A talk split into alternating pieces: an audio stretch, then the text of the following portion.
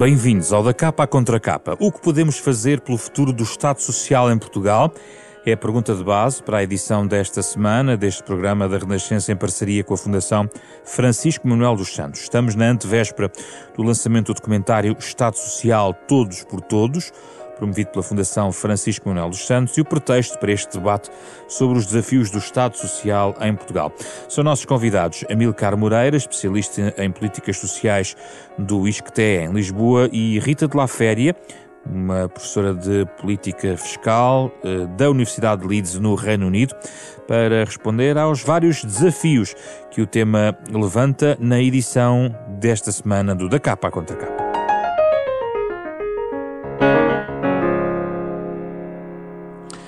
Amilcar Moreira, Rita de La Féria, muito obrigado pela vossa disponibilidade para estar neste programa. Começo por si, Amilcar Moreira. Um, começo pela pergunta que é sempre a mais difícil por ser também a mais simples, mas é importante definirmos à cabeça, quase em jeito de glossário, o que é que entendemos afinal por Estado Social? É uma orientação política? É uma caixa de ferramentas do ponto de vista económico? Uh, o que é que podemos, como é que podemos definir Estado Social em poucas palavras? Eu tendo por acaso a ver o Estado Social mais como uma caixa de ferramentas. Ou seja, é um conjunto de instituições, de programas, de regras que nós, enquanto sociedade, adotamos para garantir um conjunto de direitos que nós consideramos, enquanto sociedade, universais, que direito à educação, à saúde, à proteção do trabalho e que nos protege também com, contra um conjunto de riscos sociais, ou seja, o risco de perda de rendimento na passagem à reforma, o risco da morte de um familiar. Portanto, eu falo, penso mais no Estado Social como esse conjunto de instituições que salvaguardam esse conjunto de direitos e situações. Rita de La Féria tem uma definição diferente? Não, é semelhante, é semelhante à, à do Amilcar. Uh, eu diria que, que é esta situação de concentração, todos dão um bocadinho para que, quando um de nós precisar, uh, o Estado está lá para nos ajudar. Portanto, esta é a ideia que em inglês nós chamaríamos de pooling. Uh, de todos põem um bocadinho de recursos para que uh, possam prevenir a situação uh, de, de, perda de, de, rendimento, de velhice. De qualquer maneira, Amílcar Moreira, isto remete-nos também para um outro tema que contamina muitas vezes alguns debates, que tem a ver com a, a centralidade do Estado. tudo anda à volta do Estado não existe Estado Social sem a própria Estado, ou seja, a natureza pública uh, da instituição Estado. Esse debate é demasiado contaminado por coisas que não têm nada a ver. Como é que vê? É uma coisa apenas de uma esfera estritamente política? Aí já passamos da caixa de ferramentas económica. Não, eu acho que aí eh, temos de diferenciar entre a ideia de Estado Social e, ou Estado de Previdência e Sociedade de Previdência e que tem a ver com, na realidade, nós falamos muito sobre o papel do Estado por referência ao papel que depois alocamos ao mercado ou às famílias na proteção dos riscos e na garantia dos direitos das pessoas. O papel do Estado é definido em função da responsabilidade que nós queremos alocar ao Estado, por oposição à responsabilidade que queremos alocar às famílias e ao mercado na distribuição de bens e oportunidades da sociedade. Por isso é que o papel do Estado é, está sempre em discussão. Ou seja, nós, a decisão é se queremos alocar essas funções que nós achamos que são importantes, como garantir a educação, a saúde, o direito à proteção no desemprego ao Estado, ou se achamos que isso na realidade é uma responsabilidade das famílias, se é uma responsabilidade eh, dos trabalhadores, se é uma responsabilidade dos empregadores. Portanto, por isso é que a, a discussão estando centrada no Estado, ela reflete, no facto, no fundo, uma, um debate mais alargado sobre este equilíbrio ou sobre esta distribuição de, de funções entre o Estado e a sociedade civil. Rita de la Féria, no documentário, sublinha as diferenças em relação a outro Estado social vivido noutros países. Dá, por exemplo, o caso de, dos serviços públicos de saúde na Irlanda ou, na, na, ou, na, ou a educação. Uh, o que é que o, o, Estado social português distingue desses outros, por exemplo, que, que, que experimenta em primeira mão? Eu acrescentaria aquilo que o Amilcar acabou de dizer, que temos que fazer opções, não é? Um, que, uh, temos que decidir como é que essa alocação é feita. Ou seja, o Milcar falou em termos de alocação entre a sociedade civil e o Estado, mas nem todos os Estados, obviamente, têm, uma, têm as mesmas opções relativamente a, a quanta, como é que essa divisão é feita. Quanto é que uh, fica por, por, conta do Estado e quanto é que fica por conta da sociedade civil. Uh, e o que, se, o que eu assisti em vários países onde tenho vivido, eu, vi, eu vivi a longo prazo na Irlanda, vivi, vivo há, já há vários anos em Inglaterra e vivi a curto prazo também no Canadá, na Austrália eh, e nos Estados Unidos. E o que se verifica realmente é, é, é uma diferença em que medida é que as atividades deverão ser, ou essas responsabilidades dão, são alocadas ao Estado, e em que medida é que essas responsabilidades são alocadas ao, à sociedade civil. Portanto, todos, todos esses países onde eu vivi, há alguma parte uh, das, das, funções sociais, de educação, uh, de saúde, etc., que são alocadas ao Estado. o que diferencia esses, os vários países é em que medida é que são alocadas ao Estado. Portanto, qual é a intensidade e qual é a responsabilidade que a sociedade civil também tem. Portanto, é uma questão de intensidade uh, e qualitativa. Um, uh, uh, é uma, em vez de, de ser em termos absolutos, não é? Um, realmente, como, como fiz, como fiz no o comentário no, no programa um, uh, uh, o Sistema Nacional de Saúde uh, de Educação irlandês é, é, muito avançado.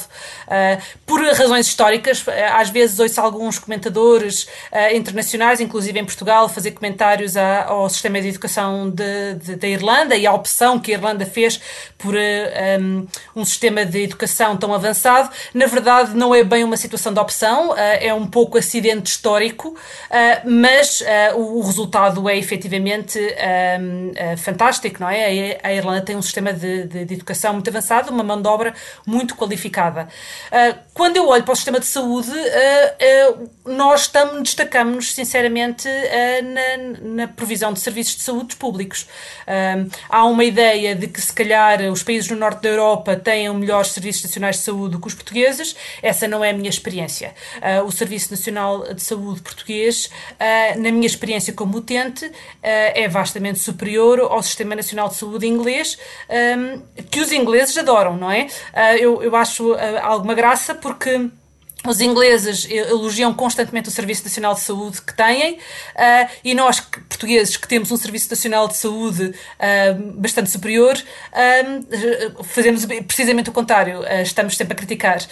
portanto, eu acho que, que, não, é, não é dizer que não há defeitos e que não há, que não há problemas que têm que ser, que têm que ser lidado, com, com os quais têm que, ser, que temos que lidar, mas uh, efetivamente temos que dar valor àquilo que temos e, e, e temos que dar valor ao Estado Social. Hum que temos. No caso dos Estados Unidos, que referi, referiu, a situação é bem diferente, é bastante mais liberal desse Estado social que existe nos Estados Unidos, nomeadamente na área da saúde. Sim, claro, é, uma, é, uma, é, é, como, como dizia há pouco, é uma questão de intensidade, não é? Todos, todo, em todos os países onde eu vivi, o Estado tem alguma função, a questão é como é que divide essa função entre o Estado e a sociedade civil. Uh, e há países, os países da Europa têm mais ênfase uh, uh, no, no, no, Estado do que na sociedade civil do que nos Estados Unidos, mas é tudo uma questão de grau, é, é, era esse o ponto que, estava, que, eu, que eu estava a referir. Uhum. Milka Moreira, que, que correlação podemos estabelecer entre a existência existência de um Estado social relativamente coeso, forte eh, e a prosperidade, a prosperidade de um país do ponto de vista económico e social. Vemos também países prósperos em que as garantias públicas, por exemplo, em relação à saúde, são hum, menos vincadas do que a outros, onde, por exemplo, o setor público da saúde é muito mais decisivo uh, na estruturação da sociedade. Há dois tipos de, de, relação entre esta ideia de modelo de crescimento e modelo de Estado Social. Um é a ideia de que países economicamente mais desenvolvidos têm, obviamente, mais condições do que países menos desenvolvidos para desenvolver políticas sociais mais universais, mais garantis, com maior grau de garantia. Diferente é a relação entre desenvolvimento económico e o modelo de Estado Social nos países desenvolvidos. Porque aí, uh, e isso é uma discussão que não, se, que não é feita em Portugal, uh, que é qual é que é o modelo de Estado Social que mais se adapta ao tipo de modelo de crescimento económico que, que o país pretende. Modelo dos outros? Um modelo comparativo, ou seja, por exemplo, nós, para termos um país que seja focado uh, no crescimento, que assuma como motor de crescimento as exportações, nós se calhar temos de ter um modelo uh, de Estado de Providência que cria uh, as condições para, por exemplo, nós desenvolvermos empresas com capacidade exportadora, ou seja, por exemplo, apostar mais na qualificação da, da força de trabalho, se calhar reduzir os custos de trabalho para atrair bons trabalhadores.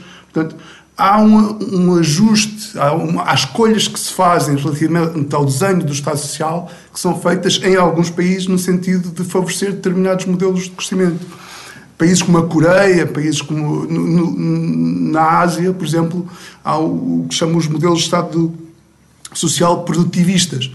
A Irlanda também, em, em parte, uh, escolheu um modelo similar, ou seja, no sentido de ajustar as instituições do Estado de Providência a um modelo de crescimento baseado nas exportações uh, e na atração de, de investimento. Uh, e é essa escolha que, e esse debate sobre como é que nós ajustamos o nosso modelo de Estado Social a um modelo de crescimento mais forte que não, não se faz em Portugal. O debate em Portugal ainda continua muito preso por uma questão importante, que é a questão da sustentabilidade da, do sistema de pensões, do, do, impacto do envelhecimento demográfico, mas não se discute o outro lado, que é como é que nós podemos usar o Estado de Providência como uma alavanca do, do modelo de crescimento mais forte.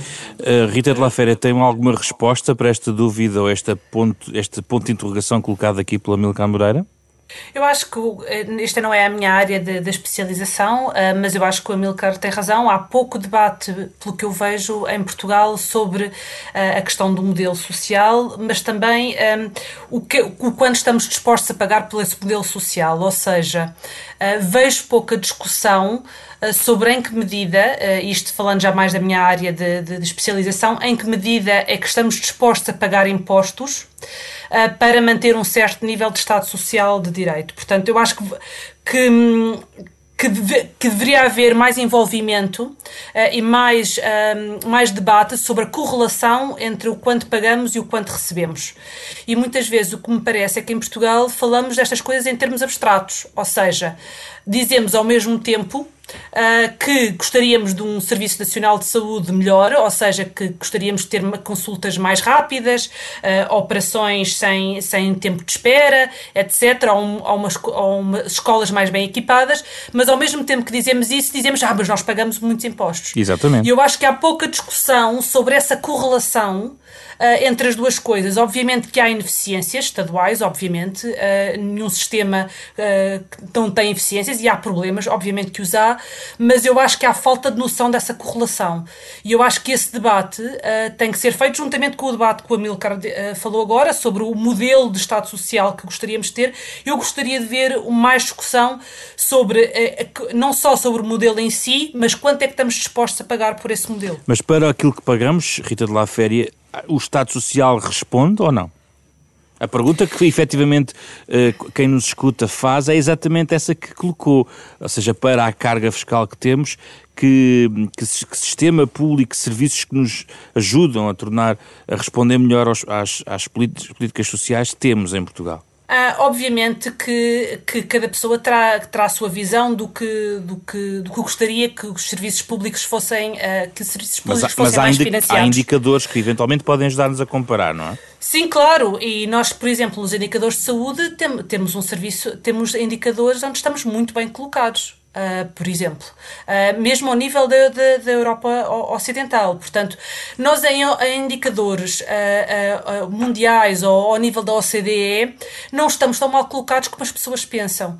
O problema é que muitas vezes há ineficiências ou, ou há um, percepções sobre os gastos públicos que não ajudam relativamente a, a, a, ao pagamento dos impostos ou à, nossa, ao que se chama a moral tributária, a, nossa, a nossa vontade de pagar impostos. Uh, e, e, e, essa, e, e, essa, e essa percepção sobre, sobre os gastos públicos uh, é, uma coisa, é uma coisa que tem que ser, que tem que ser falada. Portanto, daí o, o, a minha intervenção de que deveria haver mais debate. Por exemplo, apresentar sabemos... uma, uma fatura sobre o custo das coisas, é isso? Sim, Já acontece um pouco na área da saúde. Sim, uh, uh, ter pelo menos uma conversa. Por exemplo, aqui, aqui em Inglaterra, uh, as autoridades, a autoridade tributária ehm, agora envia umas cartas que diz especificamente onde é que os impostos são usados. Uh, não é por acidente que eles estão a fazer isso, é porque há estudos de ciência comportamental que indicam uh, claramente que as pessoas estão mais dispostas a pagar impostos se virem que os impostos são gastos, por exemplo, na sua grande parte na saúde ou na educação. Portanto, nós sabemos hoje, através de estudos de ciência comportamental, mesmo nos últimos 10 anos, portanto, se calhar não saberíamos isto há 20 ou 30 anos atrás, que a forma como os gastos públicos são feitos tem um, um impacto muito elevado uh, na, na, na, percepção que as pessoas têm sobre o que quererem pagar impostos ou não. E, portanto, é utilizar, ter um debate sobre essa, sobre essa questão e, e, e falar com as pessoas, uh, informar as pessoas, no fundo, diretamente. É para isto que estão a, a, estamos a coletar impostos. Estamos a coletar impostos porque precisamos de investir aqui, ali e acolhi. Um, e, e, esse, e essa transparência que se verifica aqui uh, no Reino Unido está muito, está muito à frente da transparência que nós temos em Portugal, onde as pessoas não sabem muito bem onde é que os impostos são, para onde é que os impostos vão, não é? Uh, se calhar, se soubessem que a maioria vai para pagar à pensão de, de, da avó ou, ou, ou, da tia, se calhar sentir-se-iam menos mal do que pensando que está a ser gasto ou que está a ser mal gasto, uh, uhum. em, por exemplo, em corrupção ou o que seja. Amílcar Moreira, que outras ferramentas, além deste este exemplo, por exemplo, uh, poderiam ser usadas para, digamos, para uma outra percepção e um equilíbrio, pelo menos nos espíritos dos portugueses, entre carga fiscal de um lado e políticas sociais e resposta pública na área social por outro? Eu acho que a tónica que, que, que a Rita põe sobre a questão da informação é importante. Se há problema que nós temos na forma como gerimos o Estado de Providência português é, é falta de informação sobre uh, coisas tão simples como uh, como é que se distribui a despesa social por grupos sociais. Eu, enquanto especialista, consigo aceder a alguma informação sobre isto, mas se calhar essa, mas essa informação não flui facilmente uh, para, para, para, o cidadão, para o cidadão normal. Questões como informação sobre qual é, como é que varia a, a, a, taxa de pobreza em função uh, da despesa social. Nós sabemos que a despesa a, pobreza em Portugal antes das transferências sociais é quase aproximadamente, aproximadamente 40% seja, as, eh, as transferências sociais em Portugal ajudam a, reduzir a pobreza de aproximadamente 40% para perto dos 18%. Era importante haver este tipo de informação uh, mais divulgada, mas uh, vemos isto de uma forma diferente. Eu acho que, sendo, sendo importante esta questão, acho que nós temos de refletir é sobre uh, a natureza do Estado Social que queremos face à, àquilo que precisamos. Temos que fazer uh, escolhas? Vamos ter de fazer escolhas e muito duras nos próximos Por exemplo? Nas próximas duas décadas. Por exemplo? Por exemplo? Vamos ter de fazer escolhas, por exemplo, Portugal enfrenta um problema, que, que em face do envelhecimento demográfico, uh, que é a perda de mão de obra. Ou seja, o número de pessoas em idade ativa vai começar a diminuir de uma forma muito significativa em Portugal. E isso vai acontecer já nas próximas duas décadas. E Portugal tem de ajustar as suas instituições de mercado de trabalho, são parte do Estado de Previdência, estamos a falar de coisas como os subsídios, os subsídios de desemprego, o rendimento mínimo. Nós vamos ter uh, as, as, regras da, das reformas antecipadas, nós vamos ter de, de ajustar essas medidas no sentido de reduzir uh, os incentivos ao abandono do mercado de trabalho, que neste momento ainda são uh, fortes para alguns grupos sociais, por exemplo, para mulheres mais velhas. Portugal vai perder força de trabalho e Portugal não pode dar ao luxo de desperdiçar pessoas em idade ativa. Isso vai, vai obrigar a reformas que socialmente não vão ser uh, agradáveis para quem tiver desde, quem tiver desde, desde introduzir. Esse é, por exemplo, o tipo de escolhas que, hum. que nós vamos ter de pensar. Aqui eu juntava uma outra, Rita de La Féria, porque se, por exemplo, a automação entrar mais em força, bem, uh, os robôs não pagam impostos, embora existam ideias nesse sentido. Uh, essa parte também deixará de, de, de, representar um contributo essencial para a liquidez do sistema de previdência. Uh, os estudos uh, de produtividade indicam que uh, a médio prazo a automação, na verdade, vai, irá ajudar a criação de mais emprego especializado, etc. O que me parece que é o grande risco da automação é o, o curto prazo, portanto, o período entre a automação entrar e a requalificação das pessoas. Uh, e isso, isso, isso, sim vai ser um período difícil um, e vai ser um período difícil se houver uma, uma grande parte da mão de obra uh, não qualificada, como, como é ainda o caso, uh, ainda é o caso de Portugal. Sendo a, um, sendo a sua área de fiscal, é possível ir buscar outras receitas que não estão a ser procuradas neste momento para sustentar o sistema? Eu acho que há grandes, há grandes riscos. eu acho que a fonte mais, mais segura de ir buscar receita um, é uma que não é muito popular, uh, que é a tributação sobre o consumo. Uh, essa é a forma mais, mais fiável de ir buscar receita. Os, os países uh, mais ricos, como é o caso em termos uh, relativos comparado com o resto do mundo do Portugal, portanto, os países da OCDE, vão buscar receita principalmente de duas fontes. A tributação sobre o consumo, geral sobre o consumo, que é o nosso IVA, e a tributação sobre os indivíduos, portanto, o nosso IRS. Um, se, vamos ter problemas com o IRS, e vamos ter problemas não só por causa da automação, mas por outras, por outras razões que até podemos falar um pouco, uh, uh, mas com os desafios uh, da concorrência fiscal ao nível da tributação sobre os indivíduos, mas se vamos ter riscos aí, a única forma de conseguirmos manter a receita vai ser a tributação sobre o consumo. E nós, em Portugal, temos uma base tributável para, para o IVA que é relativamente pequena, portanto, e temos bastante potencial para crescer a receita receita uh, na, no IVA. O problema é que politicamente uh, essa não é uma medida particularmente popular, portanto, lá está a, a questão que o Amilcar focou agora das escolhas difíceis. É que as escolhas difíceis vão ser ao nível uh, do, da, das prestações sociais que ele falou, portanto, ao nível da despesa pública, mas vamos ter que fazer opções também muito difíceis relativamente à receita.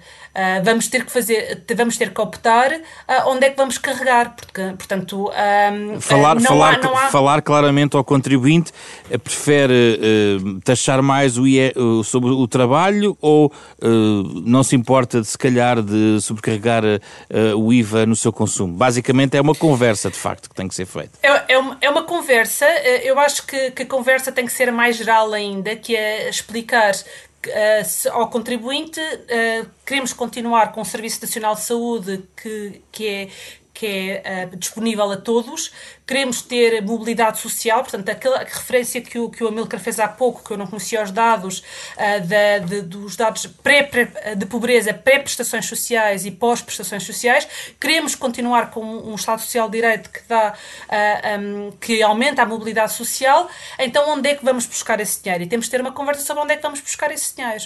Uh, e, e, portanto, que, não, que tem que ser uma, uma fonte de, de, de receita novas, considerando um, que estamos sempre sujeitos a, a, pressões externas. Portanto, o sistema tributário está sujeito a pressões, a pressões, externas. Não é por acaso que nós não conseguimos tributar muito ou não tanto em IRC porque estamos sujeitos à, à, competição, à concorrência de outros Estados. Uh, portanto, essa concorrência que nós verificamos no IRC uh, nos últimos 30, 40 anos, vamos começar a sofrer agora com o IRS e, portanto, vamos ter que ter uma conversa sobre uh, estas questões. Onde é que queremos manter este Estado Social Direito ou queremos um Estado Social menor, com menos prestações sociais, com menos serviços públicos, mas se queremos manter o que temos agora, então temos que falar onde é que vamos buscar esse dinheiro. Amília Cabreira, como é que se faz isto sem deslaçar a sociedade num diálogo entre mais jovens e mais velhos? Os estudos mostram uma grande desproteção dos jovens. É preciso um, uma nova geração de consensos. Isto não é só entre os mais velhos e os mais novos, é entre os trabalhadores e os empregadores, entre a esquerda e a direita. Vai ser preciso haver esse consenso. E tem de ser um consenso informado e tem de ser um consenso que, que se baseie em, numa justa distribuição dos custos. Porque um, o que as experiências das reformas de políticas sociais nos mostram é que reformas em que, que, em que a distribuição dos custos estão claramente focadas sobre um, um, particular, um grupo em particular são muito mais difíceis de implementar. Enquanto que se, se as pessoas sentirem que há uma, uma distribuição uh, mais equitativa dos custos da mudança, uh, esse tipo de reformas são mais fáceis de aceitar. As terapias de choque que existiram em Portugal, nomeadamente há 10 anos, uh, cavaram alguns fossos que ainda hoje perduram na mente dos portugueses. Sim, mas Portugal, Portugal a economia portuguesa é, é um bocadinho aquela expressão erros meus, má fortuna, azar ardente. Vamos transversar assim um bocadinho. Porque a economia portuguesa anda desde o início do, do, deste século, desde os anos 2000, a sofrer choques externos constantes. Portanto, começámos com a crise financeira das, das dot-com uh, em, em 2003, Uh, depois passamos para a crise financeira de 2008, depois passamos para a crise do euro, depois passamos para a pandemia. E, portanto, a, a economia portuguesa anda a levar choques externos muito fortes há, há uma questão de 20 anos. Perante estes choques, a economia tem mostrado dificuldade em ajustar-se. Mas também economia, esse, essa dificuldade é porque há um conjunto de instituições que distribui, que, que não permitem que a economia cresça mais rapidamente. E, e, por exemplo, instituições como, por exemplo, as que regulam, por exemplo, a entrada dos jovens no mercado de trabalho. Aqui isso é um ponto muito interessante porque Rita de la Féria, numa determinada passagem do documentário, fala, eh, articula a questão da tributação à mobilidade dos jovens porque de facto se eles não, não encontram aqui salários uh, condizentes até com o seu um, percurso académico e a sua formação, acabam por ir para outro uh, local e a tributação torna-se hum, mais difícil de ser homogénea a benefício de um Estado. Rita de la Féria, quer explicar-nos a sua ideia? Bom, começo por dizer que eu estou nessa situação, não é? Eu saí de Portugal uh, quando acabei, uh, pouco depois de ter acabado a faculdade, ao fim de pouco tempo de, de, de estar no mercado de trabalho, um, e já vão mais de 20 anos e nunca mais voltei. Um, eh, e isto é porque, efetivamente, há oportunidades uh, grandes em termos de, de mercado de trabalho no estrangeiro. Um, eu, se pudesse trabalhar numa universidade inglesa e viver em Portugal, mudávamos já amanhã. E, portanto, eu acho que o, a questão que eu tentei colocar no, no programa é que, apesar dos desafios, uh, eu acho que há algumas oportunidades para Portugal no contexto do trabalho, do teletrabalho. Ou seja, destes, da nova, uh, da nova os nómadas, os nómadas sim, dos digitais. nómadas digitais, exatamente. Porque Portugal tem grandes vantagens ao nível de viver em Portugal. Uh, e com uma tributação sobre, sobre o, o rendimento, portanto, o, o nosso IRS, é em geral baseada na residência, e não onde a pessoa trabalha formalmente, uh, há grande potencial para Portugal poder arrecadar e atrair novos jovens uh, que vão pagar um, uh, impostos em Portugal, mas que não trabalham necessariamente para uma empresa portuguesa ou para uma entidade portuguesa. Isso não é muito residual, Rita de la Féria? É, é, é, engraçado que diga isso porque essa é a reação normalmente das pessoas. A uhum. questão é, é a seguinte: é que com assim um, uns dados muito rápidos, uh, a maioria das pessoas que têm capacidade para, para se mover digit, uh, como, como digitais estão uh, no topo da distribuição da, do, do, rendimento. Ou seja, são pessoas com qualificações relativamente altas e que, portanto, ganham bastante dinheiro. Isto, na prática, quer dizer que não, há, não precisa de ser muitas pessoas a mudarem para ter imediatamente efeitos na receita. Nós fizemos cálculos, eu e uma colega, um, eh, eu sou jurista, não é? Mas trabalhei com uma colega que economista, fizemos uns cálculos em geral para o Reino Unido e concluímos que a mudança de apenas 140 mil pessoas uh, de, de, residentes no Reino Unido atualmente, se saíssem do país, resultaria imediatamente numa perda de receita de 32 bilhões de, de, de libras. portanto, estamos a falar de números muito grandes para a quantidade de contribuintes. Porque estão todos localizados no topo da distribuição da receita. Claro que para Portugal os números seriam diferentes, uhum. porque o, nossa, o nosso nível de riqueza não é, e a nossa distribuição de, de, de rendimento não é semelhante à inglesa, mas de qualquer forma, isto para alertar que basta haver uma pequena oscilação em termos de residentes, ou relativamente pequena em termos relativos, não é?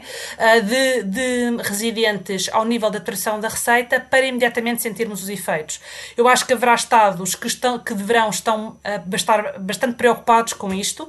Um, eu acho que Portugal uh, deverá ver isto como uma oportunidade, não é? Uh, porque, efetivamente, nós temos, temos vantagens comparativas ao nível da qualidade de vida muito grandes comparativamente a outros países de, do Norte da Europa. Deixe-me voltar ainda à questão da conversa que tem atravessado a nossa, a nossa própria conversa aqui neste, neste programa, Rita, porque há pouco sublinhou que era jurista e isto leva-me a uma questão que tem a ver com direitos. Uh, e também em Portugal, muitas vezes a discussão entra aqui na questão dos, dos direitos certamente adquiridos, mas vê nessa conversa a necessidade eh, a necessidade eh, quase imperativa também de reconfigurar a, tal, a caixa de ferramentas ao nível dos direitos, de, direitos laborais, direitos sociais. Eh, chega até aí? Um, essa conversa tem que ser feita. Obviamente que nós temos garantias constitucionais em Portugal uh, e, e, portanto, não é de ânimo leve que se podem fazer alterações uh, nessa área, mas é uma conversa que tem que ser feita porque, efetivamente, uh, os nossos níveis de prestações sociais, muitos deles estão concentrados nas pessoas mais velhas e, portanto, e, e o, o, programa que, que, que, irá ser transmitido nos próximos dias alerta precisamente para essa questão. Portanto, há uma iniquidade ao nível geracional.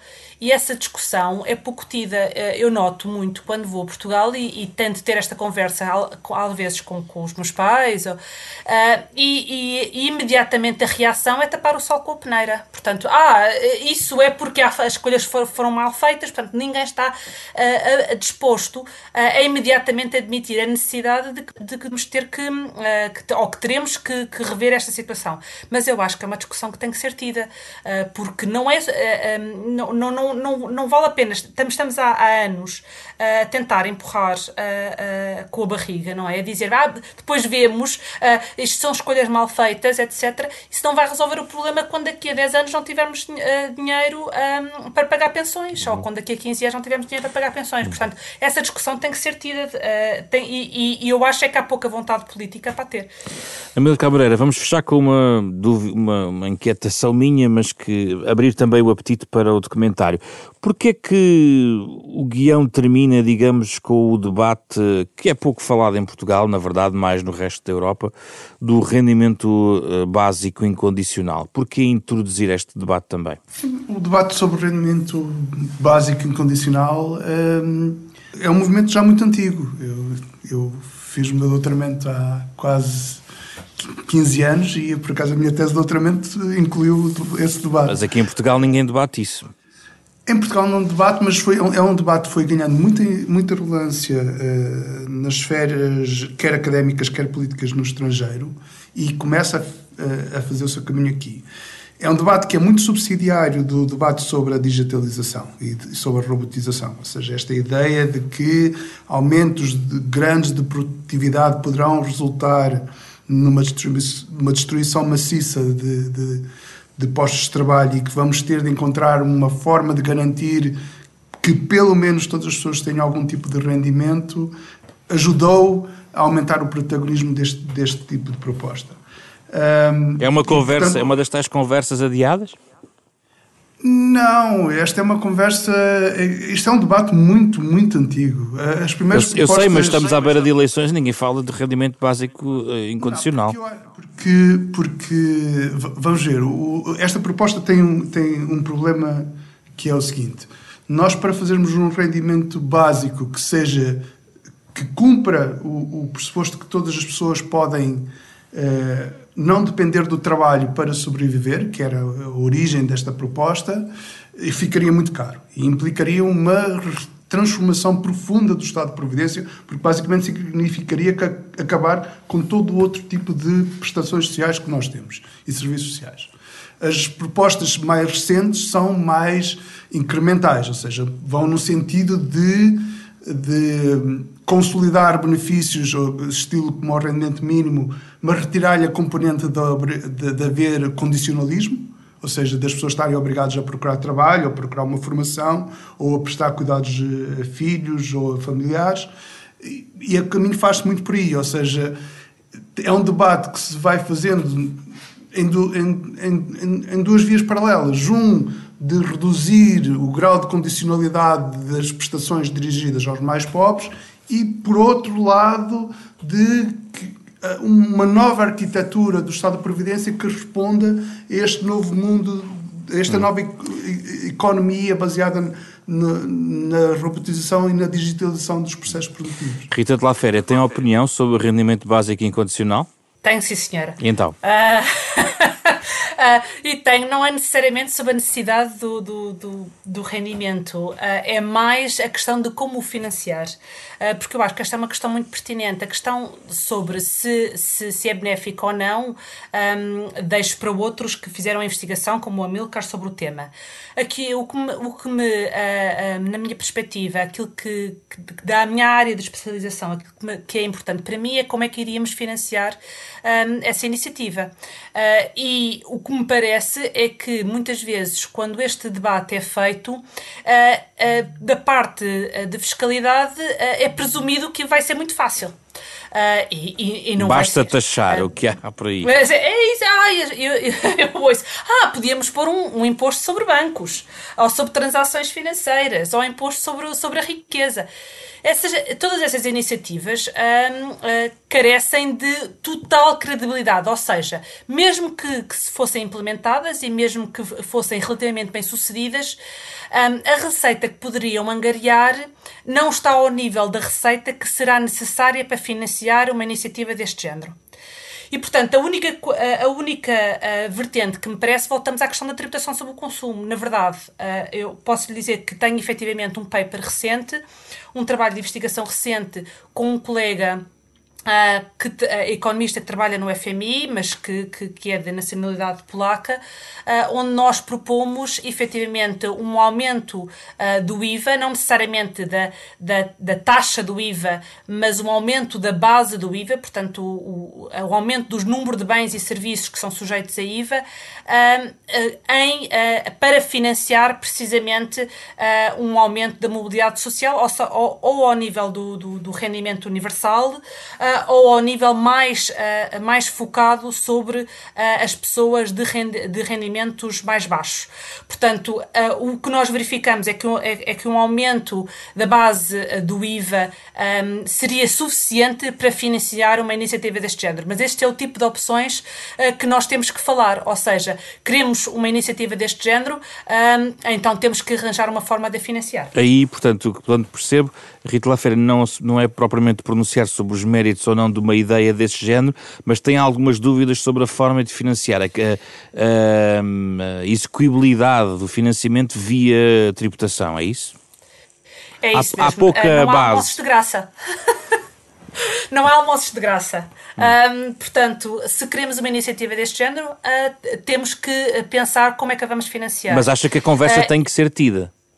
A conversa tem que ser tida, porque efetivamente a, a, toda a investigação que tem feito, sido feita sobre este tema é, é, indica benefícios ao nível da mobilidade social e pelas razões que o Amilcar acabou de referir, nomeadamente a robotização e a automatização da economia. Portanto, eu acho que isto é uma conversa que deve ser tida. Agora, o que me parece é que não pode ser dissociada da forma do financiamento da mesma. Ou seja, não podemos ter uma discussão só ao nível de esta iniciativa é boa ou não, ou são as vantagens ou não, mas esta iniciativa é suficientemente boa para compensar o novo custo que vamos ter ao nível de tributação. Muito obrigado. Este é o ponto onde também o documentário uh, que vamos ver nos próximos dias também está na parte final, a questão do rendimento básico uh, incondicional. Agradeço a Milcar Moreira, o coordenador, o consultor científico deste uh, documentário, e também a Rita de La Féria, que se juntou a nós a partir do Reino Unido.